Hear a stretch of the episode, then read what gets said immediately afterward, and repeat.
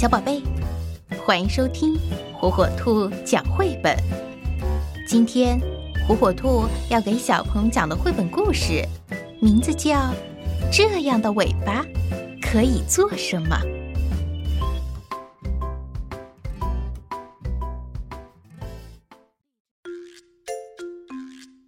这样的鼻子可以做什么？如果你是一只鸭嘴兽。你可以用鼻子挖土。如果你是一头大象，你可以用鼻子洗澡。如果你是一只土狼，你可以用鼻子找下一顿饭。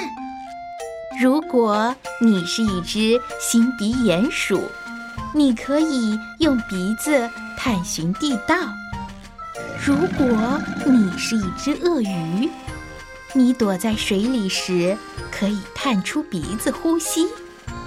这样的耳朵可以做什么？如果你是一只长耳野兔，你可以用耳朵散热。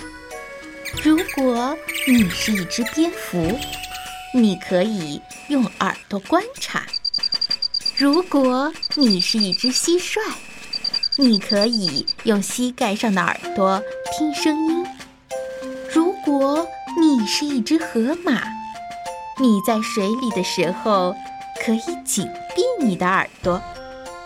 如果你是一头座头鲸，你的耳朵可以听到几百海里远的声音。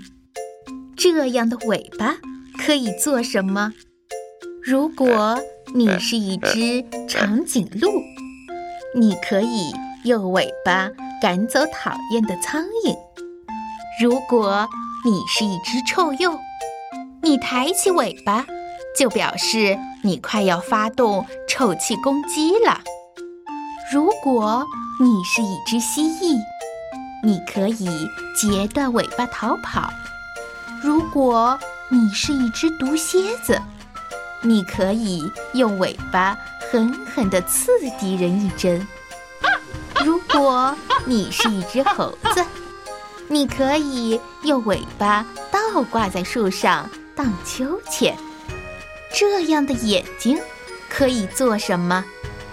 如果你是一只老鹰，你可以从高空发现小动物。如果你是一只变色龙，你可以同时看两个方向。如果你是一尾四眼鱼，你可以同时看水上和水下的东西。如果你是一只角蜥，你可以用眼睛喷血吓跑敌人。如果你是一只鹰猴，你的大眼睛。在黑夜里也能看得很清楚。这样的脚可以做什么？